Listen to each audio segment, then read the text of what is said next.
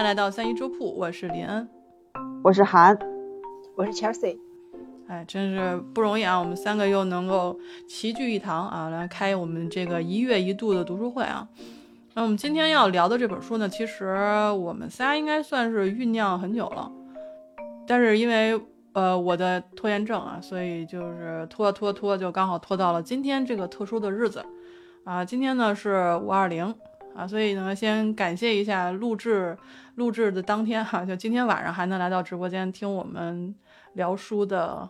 这十几位同志们啊，这个五二零啊，就是一个特殊的日子啊。我我就在这边吧，就祝大家啊，就是都能在这种不悲不喜也好，或者说在期待盼望中也好，能够度过今天晚上的美好时光。因为毕竟我们是在用生命的长度来丈量自己的岁月。那今天呢，我们要聊的这本书呢，叫做《身为女性的选择》。由我呢，先来介绍一下这本书的。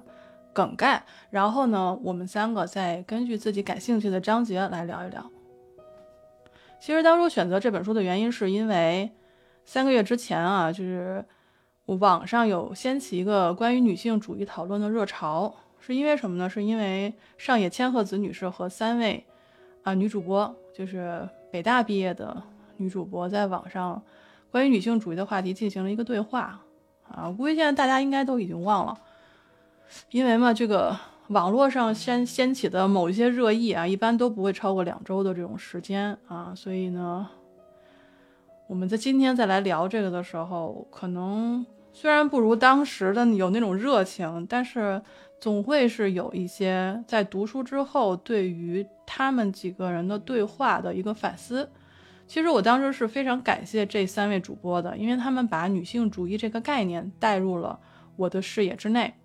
因为身为一个女性吧，嗯，我可能是因为从小环境相对舒适，所以对于女性作为一个群体的处境，并不是特别的敏感。啊，之前我们也聊过一本书，叫做《啊，我不要你死于一事无成》。当时读完了之后呢，我可能是会对苏中所写的这些特殊的历史时期，还有特定的国家背景之下，那女性的生存空间和生存环境。是非常的恶劣和绝望。我们当时看了以后呢，我会觉得说很痛心。但是问题就在于，我们身处的环境是相对安逸的，而且我也非常爱安逸。那么在安逸之下，即便是当时一时有了这种感叹，但是感叹之后呢，其实就跟我们面对一切的这种网络热议的话题一样啊，它都会很快的消退的。但是我们必须要注意，这个是不对的。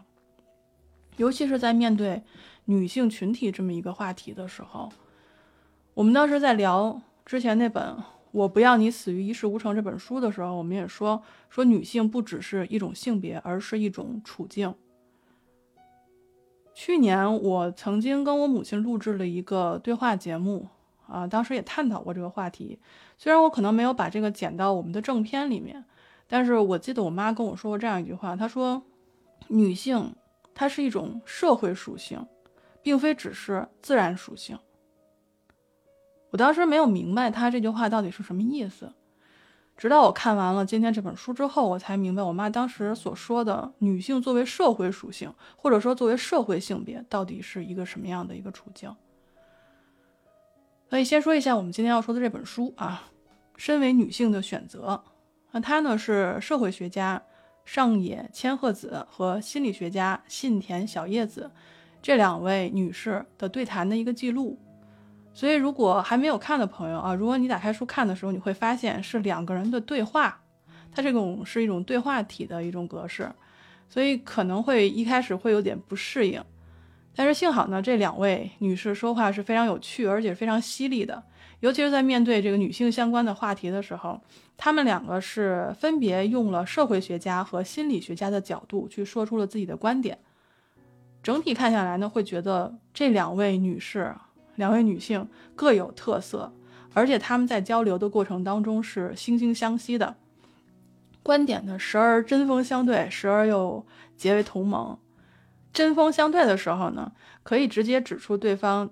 你在装傻，而且还可以在这种情况下把对方逼到无言以对，但是又在结为同盟的时候，他们就一致对外啊，你来我往，妙语连珠，呃，甚至还说出了很多就是你听上去好像很冒犯读者的一些实际的问题。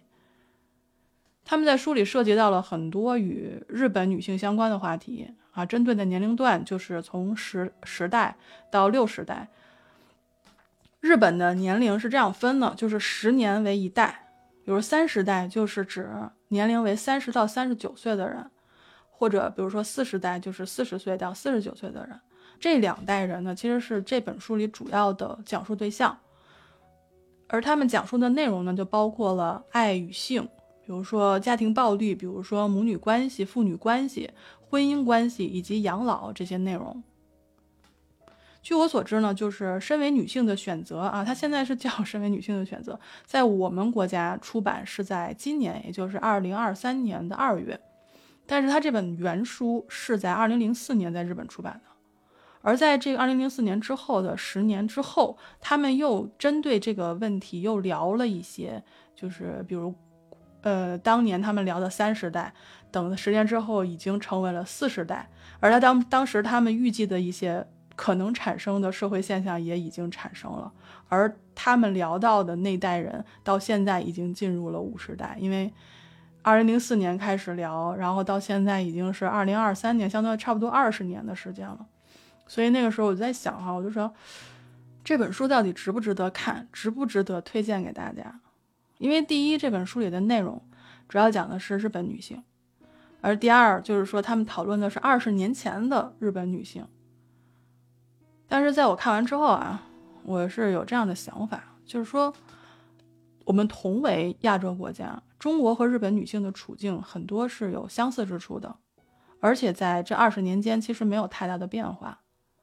书里举例虽然是举的日本的例子啊，但是作为一个中国人啊，我们。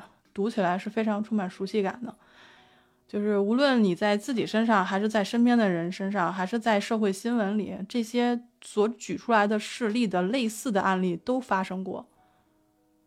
而且在读这本书的过程当中，我会一直带着一个问题，就是在这样现实的社会当中，我如何能够活出令自己满意的人生？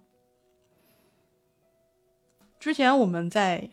聊就是关于女性主义的书的时候，直播间里有朋友劝我说：“你，你最好还是少读关于女性主义的书，因为你可能读完了以后会觉得不幸福。”那我们当时在聊这本书的现场，我们直播间当时我们也都回复了说：“其实宁可痛苦，不愿麻木。”况且这本书里，其实当我在看的时候，有很多社会学的概念以及心理学的概念，它是时时刻刻挑战的我的。就可以说是我从无知、不知，然后到认知的一个过程。这个过程本身就是充满痛苦和幸福的。所以呢，我们今天我们三个人坐在一起，就专门聊聊这本书，也把这本书推荐给大家。然后呢，我们现在就可以聊一下我们在读书的时候，啊，看到的一些比较深刻的一些内容。那我就先说，我先说，就是。嗯，我对我来说印象比较深刻的是关于女性自立的这方面的内容啊。书中很很往后的一个段落才开始讲女性自立这个这个词这个概念。两位主人公都认为“自立”这个词是非常不靠谱的，应该被抹除的一个词汇。当时就觉得好像，嗯，我当时就感觉觉得，哎，为什么“自立”这个词是不好吗？还是说为什么就是他们很反对用这个词用在女性身上？我就看他们去分析这些事例，然后自己脑海里面其实也出现了很多我们这一代人遇到的一些事情。你就比如说现在在网络短视频啊，或者是小成本的影视剧啊，然后包括综艺节目里面，现在或多或少都提出了女性独立的这些话题。比如说女性自立、女性的自我实现，其实在一定程度上就成为了一种人设。这种人设其实是非常讨喜的，我个人也是非常喜欢的，我很喜欢看这些。呃，独立的女性的故事，以及她们对于我们的一些激励。因为我本身就是算不上是什么那个自立或者说是完成自我现实现的这么一个人嘛，所以我其实对这些人是充满羡慕的。但是看了这个书之后，我就会有一个疑问，就是女性的自立到底是指什么？我们经常看一些就是古代的或者现代的电视剧里面，就是男性角色身边会有一一群人去辅佐他，对吧？在我古代就是。我成功了，就是君临天下的王者，但是女性角色呢，一旦她身边有人辅佐，那最后的结论大体上就是靠男人上位。啊，虽然就是他们这些影视剧经常也是拍的不咋地吧，但是我们需要做的是，我们需要品一品这个其中的逻辑到底是什么，就是这个自立到底是由谁来定义的？如果说自立是指自己决定、自己负责，那么如果我接受了别人的帮助，是不是我就不能算是一个自立的人？我只能算是一个依存于别人的人？那如果按这个定义来讲的话，这个世界上是否还真的有自立的人？谁又敢说自己没有接受过别人的帮助呢？所以在这一点上，作者下了一个定义，就是自立的范本是男性范本，而成为范本的男人根本也都不自立。所以我总结来说，就是自立其实是一个陷阱，就是别人指向你的手指。我估计可能会有人说啊，说你这个自立的陷阱应该是针对所有人的，而不是只是针对女性的，男性也会有这个陷阱。但是我们今天要聊的就是女性，所以我就必须要说，社会对于男性自立，甚至说对于人的自立，跟对于女性自立的要求，它本身就不是一种要求。为什么这么说？想想看，我们之前聊的这些话题是什么？独立女性。应不应该收彩礼啊？独立女性不应该冠夫姓啊！独立女性你就应该经济独立，而且你离了婚了，你潇洒净身出户是非常棒的行为啊！独立女性就不能有恋爱脑，然后生活你就要 A A 制，然后你素颜不媚俗。哎，我就问大家一个问题，就是我们什么时候曾经讨论过独立男性这个话题？有吗？应该没有吧？我从来没有跟朋友聊过独立男性这个话题，我最多就是跟朋友们聊过独立女性这个话题。如果说聊独立男性，哈，就都不用聊什么，呃，这个男性买房应不应该接受父母的支持啊，啊，也不用聊男性是不是要平衡平衡好工作和生活呀，呃，照顾好妻子跟孩子呀，顺带要照顾一下老人啊，这个话题。那更不用聊啊，男性进入中年之后如何保养皮肤和身材这件事情，是吧？我们都没有可能聊过，对吧？那想一想，我们真的没有聊过“独立男性”这个词，为什么？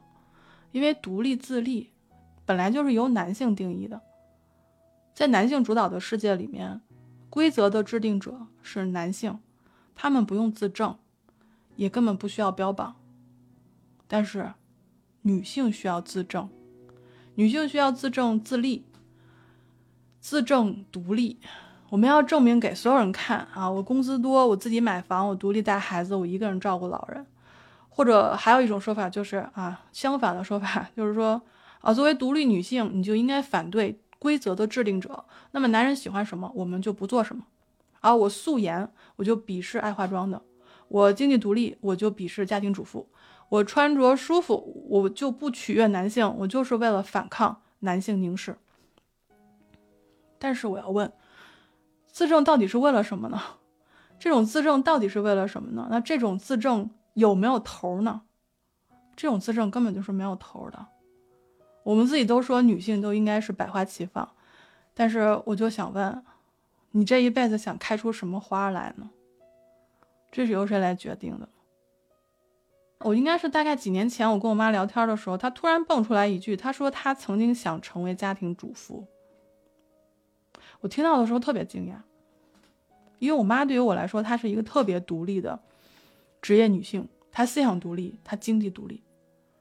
我当时就不明白为什么这样的人，她会说她自己原来非常想成为一个家庭主妇。后来我就想了很久，我才慢慢意识到。独立女性的自立是思想上的自立。家庭主妇和职业女性，作为我的母亲来讲，她都有能力做得很好。她不会因为社会啊倡导什么职业女性的这种风潮，她就不敢说出自己想做家庭主妇的这个想法。而且在对她自己未来生活做出评估之后，她做出了自己的选择，那就是成为一名职业女性。换言之，就是独立，就是自主选择，就是我可以，也可以不，举例来说，就是我可以化妆，我可以不化妆，我可以结婚，我可以不结婚，我可以生孩子，我可以不生孩子，我可以做职业妇女，我也可以不做职业妇女，我可以要彩礼，我也可以不要彩礼。在面对一件事情的时候，作为女性，我可以有两个选择，那么我自主选择其中一个。不以男性世界的标准来衡量自我价值，我认为这就是独立。而且我必须承认，在看这本书之前，我对于很多父权社会自古以来的价值观其实是习以为常的，甚至我会有一种错觉，就觉得女性地位其实现在已经非常高了，而且是不断提高。因为我身边人经常会有调侃，包括一些短视频，包括朋友都有调侃说，现在男生都怕老婆，是吧？就是老婆在家里说了算，老婆管钱，呃，然后还有人说，你就冲这个，你呢？你还说女性社会地位低，还被父权压迫吗？答案是，是的。我们来举个例子，二零二零年，美国最高法院大法官。鲁斯巴德·金斯伯格病逝了，她是美国联邦最高法院历史上第二位女性大法官。美国最高法大法官的席位有九个，有人就问他说：“你觉得女性在这个九个席位当中占比是多少是比较合适？”金斯伯格的回答是：“九个，九个都是。”大家会觉得吃惊吗？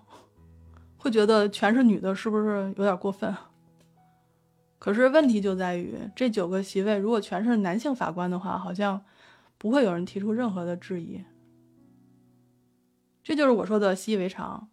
因为我当时看到这个影片片段的时候，我在想，呃，如果是九个席位的话，女性占比有多少是比较合适？我觉得是可能四个、五个。我还在想他的回答是多少，他当时就直接说出九个。九个全是，我当时就特别震惊。我当时在想，哎，为什么我不敢说出九个？为什么他就敢？我的结论就是，我或许只是一个庸才，但是在这个世界上，有的是女性有着非凡的智慧和能力。女性不用装出一副顺从的样子，不用让渡自己的权利，不用隐藏自己的智慧，不用收起自己的锋芒。就像我们今天要聊这本书所说的，权力是对状况的定义权。那么，我们应该去自己定义我们自己的状况，而不是把这个定义权交给别人。我说的别人，不只是男性，还有其他女性。所以我们得把握好对自己状况的定义权。上野千鹤子她说：“我心目中的女性主义。”是追求自由的思想，只要自由自在的活着，怎么样都可以，就是这个意思。我们不让渡自己的权利，好好的去探索自己的人生，自己去定义自己的人生。所以这个就是我在此书当中觉得怎么说，呃，印象最深刻，也是思考最，就是看完书之后思考最多的一个话题，就是女性自立。所以我也想，就是跟涵涵、跟 Chelsea，我们我们来聊一聊，就是你们俩怎么看待，就是我刚才说的这部分的内容。我觉得你总结的特别好，就是其实我一开始也是看完这段了之后，就是对那个自立，就是他们探讨的这个过程中，我我我当时的第一个问题也是，我说为什么自立不好？我从来没有想过，我就觉得这不就是对的吗？就是我们就是应该倡导。就是女性自立啊，你自立了之后，可能你才能有话语权。就是他这个，就这篇文章突然让我就是开始想，哎，为什么他们会这么说？然后到你刚刚提到那个大法官的那个例子了之后，我也是对我有一点就是呃，我有一点震惊。就是我的第一反应也是啊，一半一半吧，这样才公平嘛。确实，就是现在就是很多。啊，有权威的职位啊，包括各个公司的那些掌权的，基本上都还是男性为主。就是在你提出这个想法之前，我没有想到过，就是为什么不可以都是女性？我会我会有一些去思考这个这个东西，挺好的。对我当时是看到这个这个采访的时候，我就觉得是一种震惊，想说，哦，原来我我为什么就不敢这么想？就是为什么他可以，我不可以？而且就是说，就算是现在说现在公司掌权的大部分是男性。那有一天说了，说这个公司的这个上面最高的这个职位要做多少女性才才足够？那我也可能就现在就敢说，就是说那全部吧，有没有什么问题？没有问题，对不对？如果全部都是男性都可以的话，那全部女性应该也可以，只不过这可能这条道路要走很久。嗯，没错。因为其实一开始说自立，那说是那个我们一直倡导说什么女性要独立啊，女性要自立啊、自主啊。出于这个环境来讲的话，我们其实是是已经就是听得麻木，然后觉得嗯，确实是应该是这样的。但后来我看到他那个那个那书里那那两个章节，然后我就觉得，为什么要倡导女性自立？难道女性本身就是一个独立的个体，对吧？女性本身就就是一个独立的个体，你要倡导女性自立，其实就是变相的说明，那女性从从古至今其实就是一种依附的存在。是的，所以所以我觉得他他点明了这个，就是我觉得还是挺那什么的，挺醍醐灌顶的那种感觉。就因为我们一直在在这，不管是就是像你说的那种各个媒体都在都在那个说啊，要宣传独立女性啊，然后怎么样怎么样怎么样。那女人本来就是一个独立的个体，是这样的。就是一开始的时候是女性运动、女性主义，她提出来的这个，比如说像独立女性的这种概念，它本身其实划分了很多流派，划分了很多思想思潮。但是后来到了我们现代社会。她独立女性就成为了一个营销策略，这也是为什么你刚才说说我们看到很多网上的，然后新闻里面的，然后各各种商家的都在营销这种独立女性。你比如说。呃，独立女性是吧？应该是有人格魅力的。怎么才叫人格魅力？呃，个人能力的，就是消费水平的。然后你必须要保证什么样的身材，什么样的容貌，你要有什么样的技能，什么样的爱好，你要看什么样的书，然后你家应该装修成什么样子。就到到到现在，就是说独立女性她只是一个，就是大部分的时候都变成了一个营销的策略。然后就是举个例子，就比如说。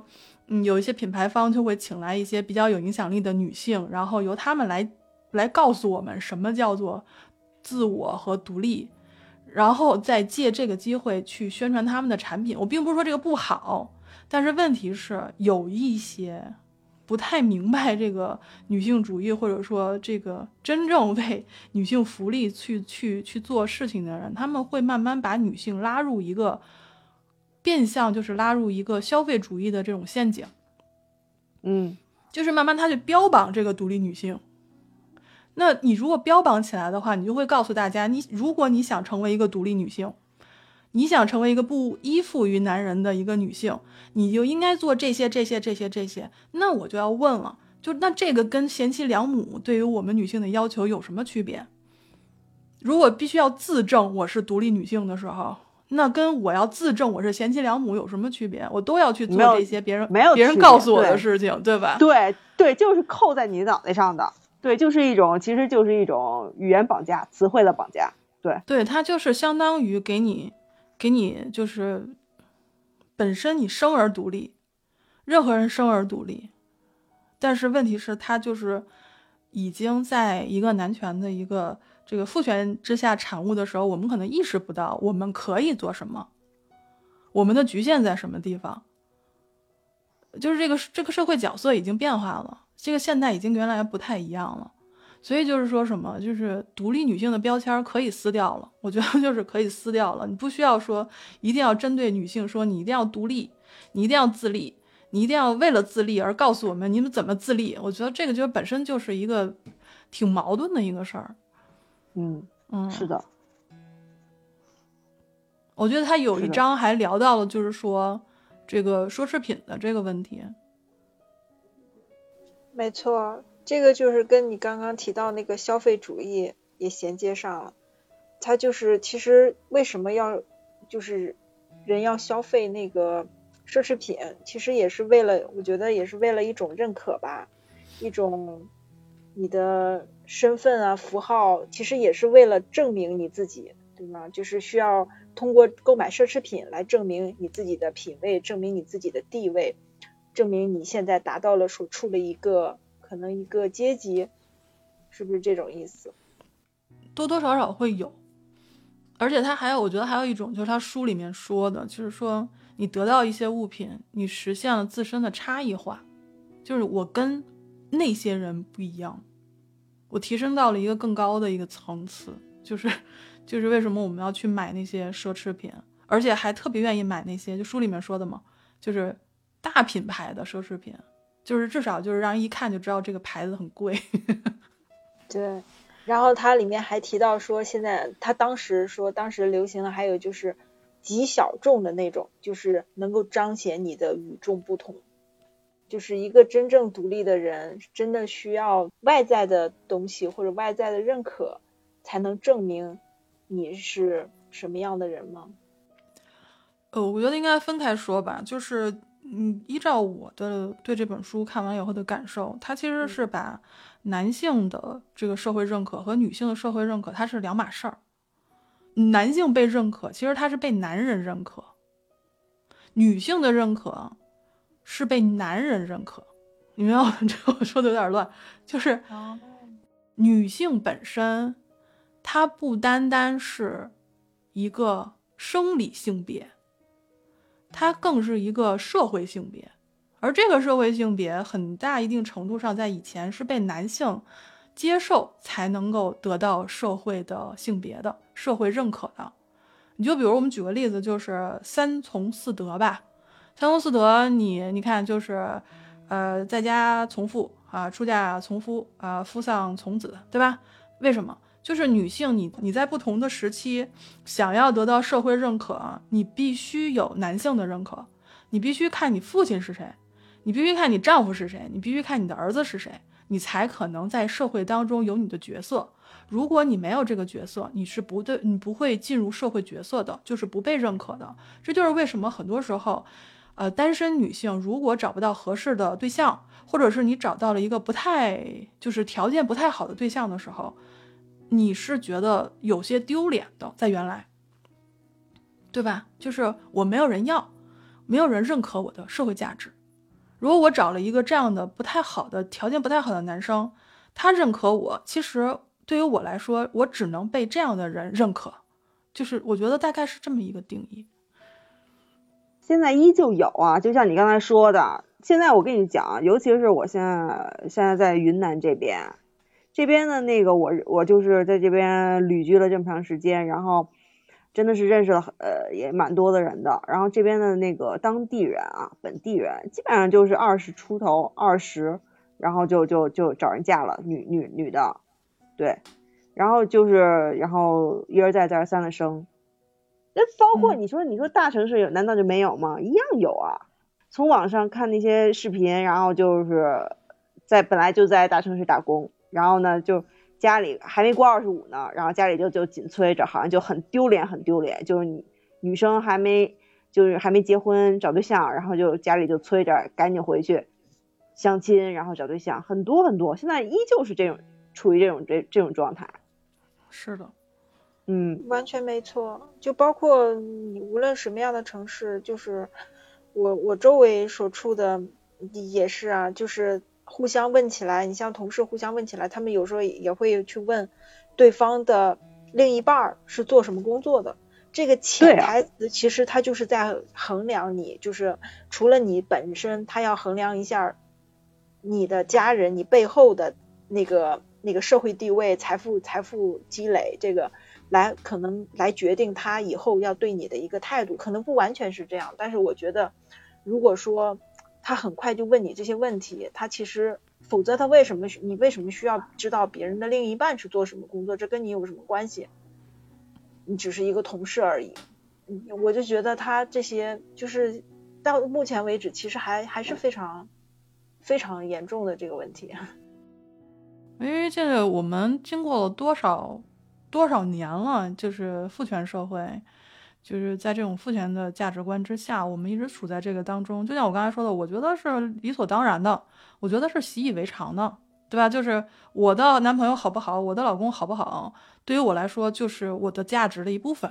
我至今都都会同意这种观点，因为我就是在这个观点下长大的，我不可能完全摒弃这种思想。而且他会决定别人对你的态度。对，是这样的。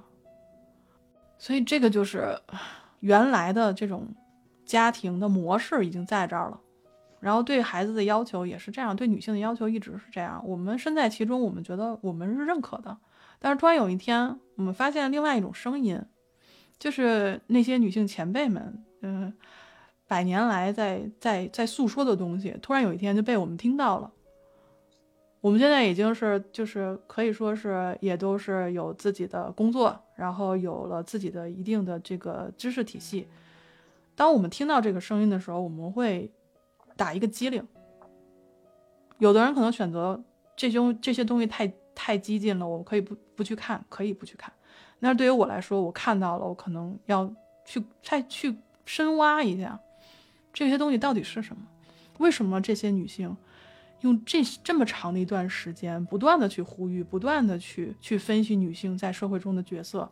为什么他们要分析这些？他们是吃饱了撑的吗？不是，对吧？一定是有它的意义的。这就是为什么我们今天要聊这本书。没错，我觉得他就是给我们一些思考，打破我们原有的一些想法，而且让我们去去去想我们所处的这个环境，我们现有的一些思维。因为如果不是他提出这些观点，我不会去想，我从来没有想过，就是自立这个观点有可能也是值得商榷的。我我我就觉得啊，自立是对的，自立就是。是完全正确的，对吗？我们就是要自立，就是他提出这个，让我才想到，哦，这个也是可以拿来探讨的，就是它背后隐藏的或者影射的一些东西，其实还是有一点偏见在里面。是的。因为，因为一旦听到不同的声音的话，其实它其实也就意识意味着我们现在近代家庭我们的这个格局模式在发生一定的变化，嗯，对吧？就 Chelsea，你之前想说的那个那个问题，陷入关系泥沼里的现代家庭，其实那段我我其实是有点跑题了。我当时想到的是，他是讲那个现在就是那种。家庭仪式啊，我其实当时想到的是，我是觉得一定程度的那种规则和仪式在家庭里面还是很需要的。就是我想到了第一个想法，就是大家聚在一起的时候，最好能有一些沟通，而不要去看手机。你像我，我就非常讨厌，就是比如说朋友也好，家人也好，跟我一起吃饭的时候。手机在那刷，你知道吗？哦，我我的那个头上的火一下就窜起来了。我 我就觉得，如果要是就是我家就必须得定这么一个规则，就是吃饭的时候不能看电视，不能看手机，你就是得跟我说话或者吃饭。啊，你当时是这，你是想这个是吗？对对，嗯，就是我们现在在讲的这章呢，叫做《陷入关系泥沼的近代家庭》。他原先的这个里面的说法是这样的，他说呢，就是，呃，作者说，他认为近代家庭的泥沼就是打破了某种固定仪式后，不得已以坦诚相对的方式创造关系的两性问题。能听懂吗？我当时看了好几遍这句话，到底什么？我也是。我再说一遍啊！我再说一遍啊！我认为近代家庭的泥沼。就是在打破了某种固定仪式后，不得不以坦诚相对的方式创造关系的两性问题。这这句话太绕了。好，那我就来说，我来说一下我是怎么理解的。就比如说哈，是男主外女主内，女性没有工作，男性负责在外面漂泊流浪，然后打工挣钱，然后女性在家看孩子，然后呢，孩子就负责。呃，女生女性呢，可能到十几岁、二十几岁结婚，然后男性呢就要负责什么读书、考考功名，或者是怎么怎么样，这是原来的关系啊。到现在社会，女性可以出去工作了，她有经济上的一定的这个呃基础了。家庭的模式其实在变化，但是呢，打破了原来固定的男主外女主内，然后这个模式之后，女人说话的权利已经在上升了，她的这个经济条件也在上升了，反而打破了这种仪式之后，你们夫妻双方必须要面对，我们必须要面对的是什么？就是亲密关系，原来是可能不需要考虑这个问题的，就是我负责挣钱养家，你负责照顾家里。但是现在两个人都负责挣钱养家了，我们之间出现矛盾的时候，我们的权力关系就发生了变化。那我们的亲密关系这里面就需要进行探讨，妻子要做什么样的妻子，丈夫要做什么样的丈夫。我们即便是说在经济上我们已经平等了，但是在家庭的这个位置上，我们依旧产生了很多矛盾，对吧？就比如说了，妻子说我挣的钱跟你挣的一样多，那为什么我还要照顾老人孩子？就是你为什么不能回来？分担一部分，所以这个就在现代社会产生了很多亲密关系的问题，就怎么样处理夫妻关系，然后甚至子女跟父母之间也产生了权力关系的这种问题。比如说孩子从小就挣钱，比如说童星他从从小就挣钱，那这个家里到底谁说了算呢？所以我是我是很浅薄的想了一下这段的问题，所以我觉得可能是因为跟原来扮演的角色不一样了。因为原来的生活就是什么，家庭成员之间相互扶持，但是现在很多时候就是人，就是我们家庭内部的这个经济关系、权力关系已经变化了，而且很多需要家人扶持的东，这个这个事情，陌生人就可以来完成，所以家庭就是你知道吧，它整个关系就变化了，所以这就是为什么他说现在是不得不就是坦诚相对，我们要去考虑父母。子女之间的，比如亲密关系，比如权力关系，我觉得大概他说的是这个意思。因为在现代家庭来说，可能双方付出的是差不多的，尤其是在经济方面。嗯，那那这个时候，如果在没有时间的情况下，由谁来承担大部分的家务，这可能也是一个问题。就虽然说是两个人结婚的时候说是相互扶持，但是其实我们在社会当中的这个常规操作一般都是，呃，有什么事儿女性去处理，对吧？妈妈处理，妈妈照顾孩子，然后家里有老人的话，妈妈去照顾老人，然后嗯嗯男性就说我主要是我是家里的支柱嘛，对吧？就是对，就是你就是多付出一些啊，而且一旦有问题。就会觉得这女生处理的不够好哦，对，这个家没有对没对没照顾好，就尤其就举个简单的例子，嗯，我就举个简单的例子，就是有一天我爸跟我说这个事儿，我跟我爸聊天，我说这个嗯，我妈今天不太舒服，你帮她做做饭或者什么的，然后我爸说你这点说的不对，我说哪儿不对？他说家务这个事儿啊，在家庭当中，如果你说我帮你妈做事儿。那这个意思就是说，家务是你妈应该管的。我要是干这个事儿，我不能说帮你妈干，而是说我要干。我不得不说，我爸的觉悟还是很高的啊。是的，是的。这一点上，我给你爸点个赞。对，真的，真的。你知道这全中国能有多少男性会有你爸这种想法吗？因为如果要是正常来讲的话，惯性思维的话。他们都会说啊，我来帮你做什么？我来帮你做什么？包括看孩子，一个孩子难道不是不是两个人生的吗？然后，我来帮你看看孩子。对，基本上都是就是都是这种这种惯性思维、惯性语言。没错，就是我也经常会听到，就是有人会说，哎，我帮你做饭，我来帮你，今天我我来帮你做。但是说这个话就有一个前提，就觉得好像预设了这个事情本来就是我的。就本来就是女性的，你对对，就本来就是你你你的事情，然后我呢是，我来帮你这件事情不是不是不是我不是他的分内的，对，不是我的分内事，我没有责任，我是来帮你的。对，所以你看一说这个事儿，就是大家其实很多有共鸣的地方。当然我们三个还没有成家，所以我们可能遇到的事情也少。看到父母有时候相处的时候，你就会觉得说。哦，他们做这些事情其实已经超出了我的认知。就是父母，其实他们那一代的人，他们也是经过这种，这个这个时代教育出来的，他们也是在这个时代里变化的。他们具有固有的这种思维，他们也有新的思维。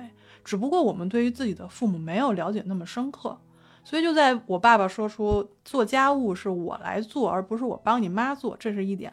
还有一点就是我妈说女性是一个社会性别，它不只单单是一个自然性别。所以，我我父母，我觉得他们，我对他们的了解，我一直以为他们就是大家长，但是在深的一些聊过了过程当中，我发现他们两个其实在思想上面是比较超前的。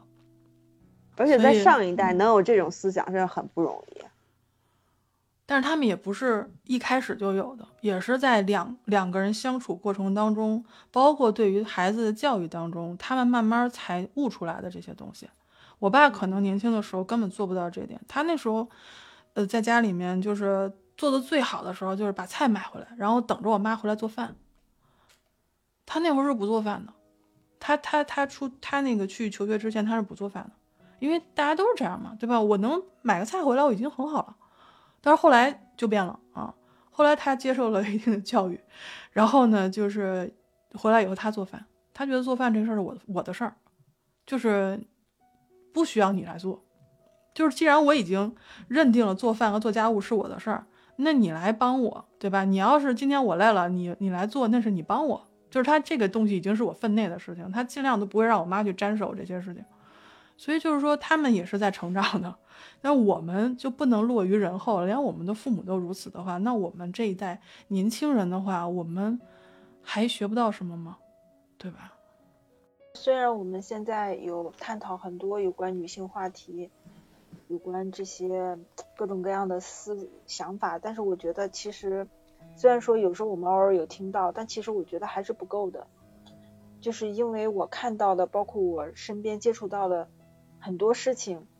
嗯，其实我们已经算是就是有一定的自己的掌控了，但是我们还是要会经历这么这么多的事情，何况那些就是没有可能没有那么多话语权，或者她没有办法为自己发声的女性，嗯，她们生活的可能她们面临的问题比我是我们想象不到的，是，就我们没有覆盖到。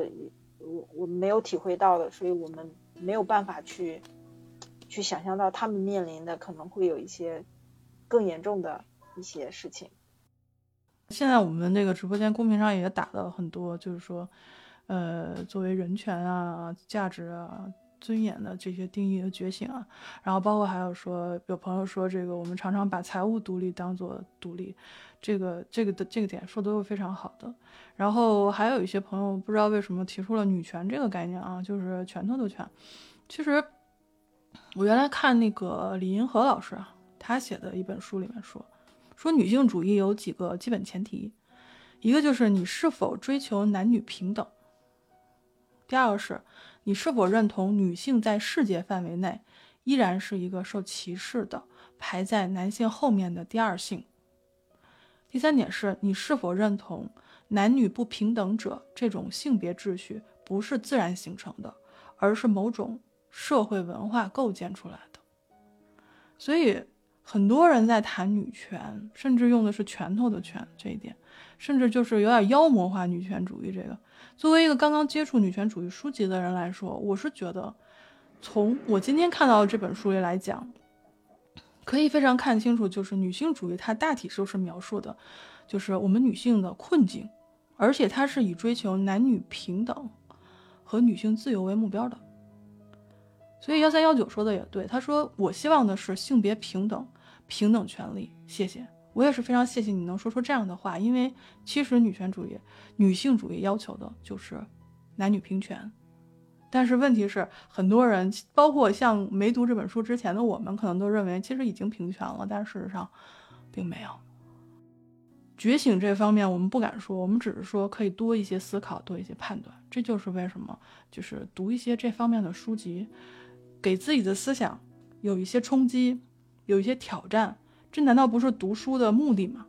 如果读那些完全都是同意我的，我我就是这么想的，说出了我心声，对吧？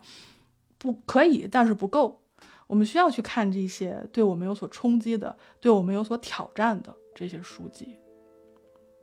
所以，我看啊，刚才胖虎有一句话说的好，他说：“性别就没有平等。”是的，所以追求平等本身就像追求完美一样，可能永远没有这个头儿。我记得在那个罗翔老师写了一本书，叫做《圆圈正义》，就说正义这个东西，它就是一个可能是一个完美的一个圆圈的一个一个样貌，但是你永远画不出一个完美的圆，但是并不能说，并不能说就是我不去追求这个完美的圆。如果连追求都要被禁止的话，那这个世界会变成什么样的一个世界呢？那我们今天已经聊了初步接触女性主义的一些一些感想和一些想法吧，但是我们觉得聊的还是比较浅，就是非常浅薄，嗯，需要更多的知识去补充，需要更多的观点，需要更多的思考啊。这个我其实也是希望今天能听到我们节目的朋友们，呃，跟我们一起，可能去多一点的。去关注女性，去关注男性，去关注人性，去关注这个社会的构架，因为我们毕竟是这个社会中的一员，我们所构架的社会，就是我们的孩子需要面对的社会。如果你生的是儿子，如果你生的是女儿，难道你不希望这个世界对于无论是男孩还是女孩都是平等对待的一个世界吗？所以，我们今天就分享到这里啊！如果大家有什么想对我们说的，就可以在评论区里给我们留言。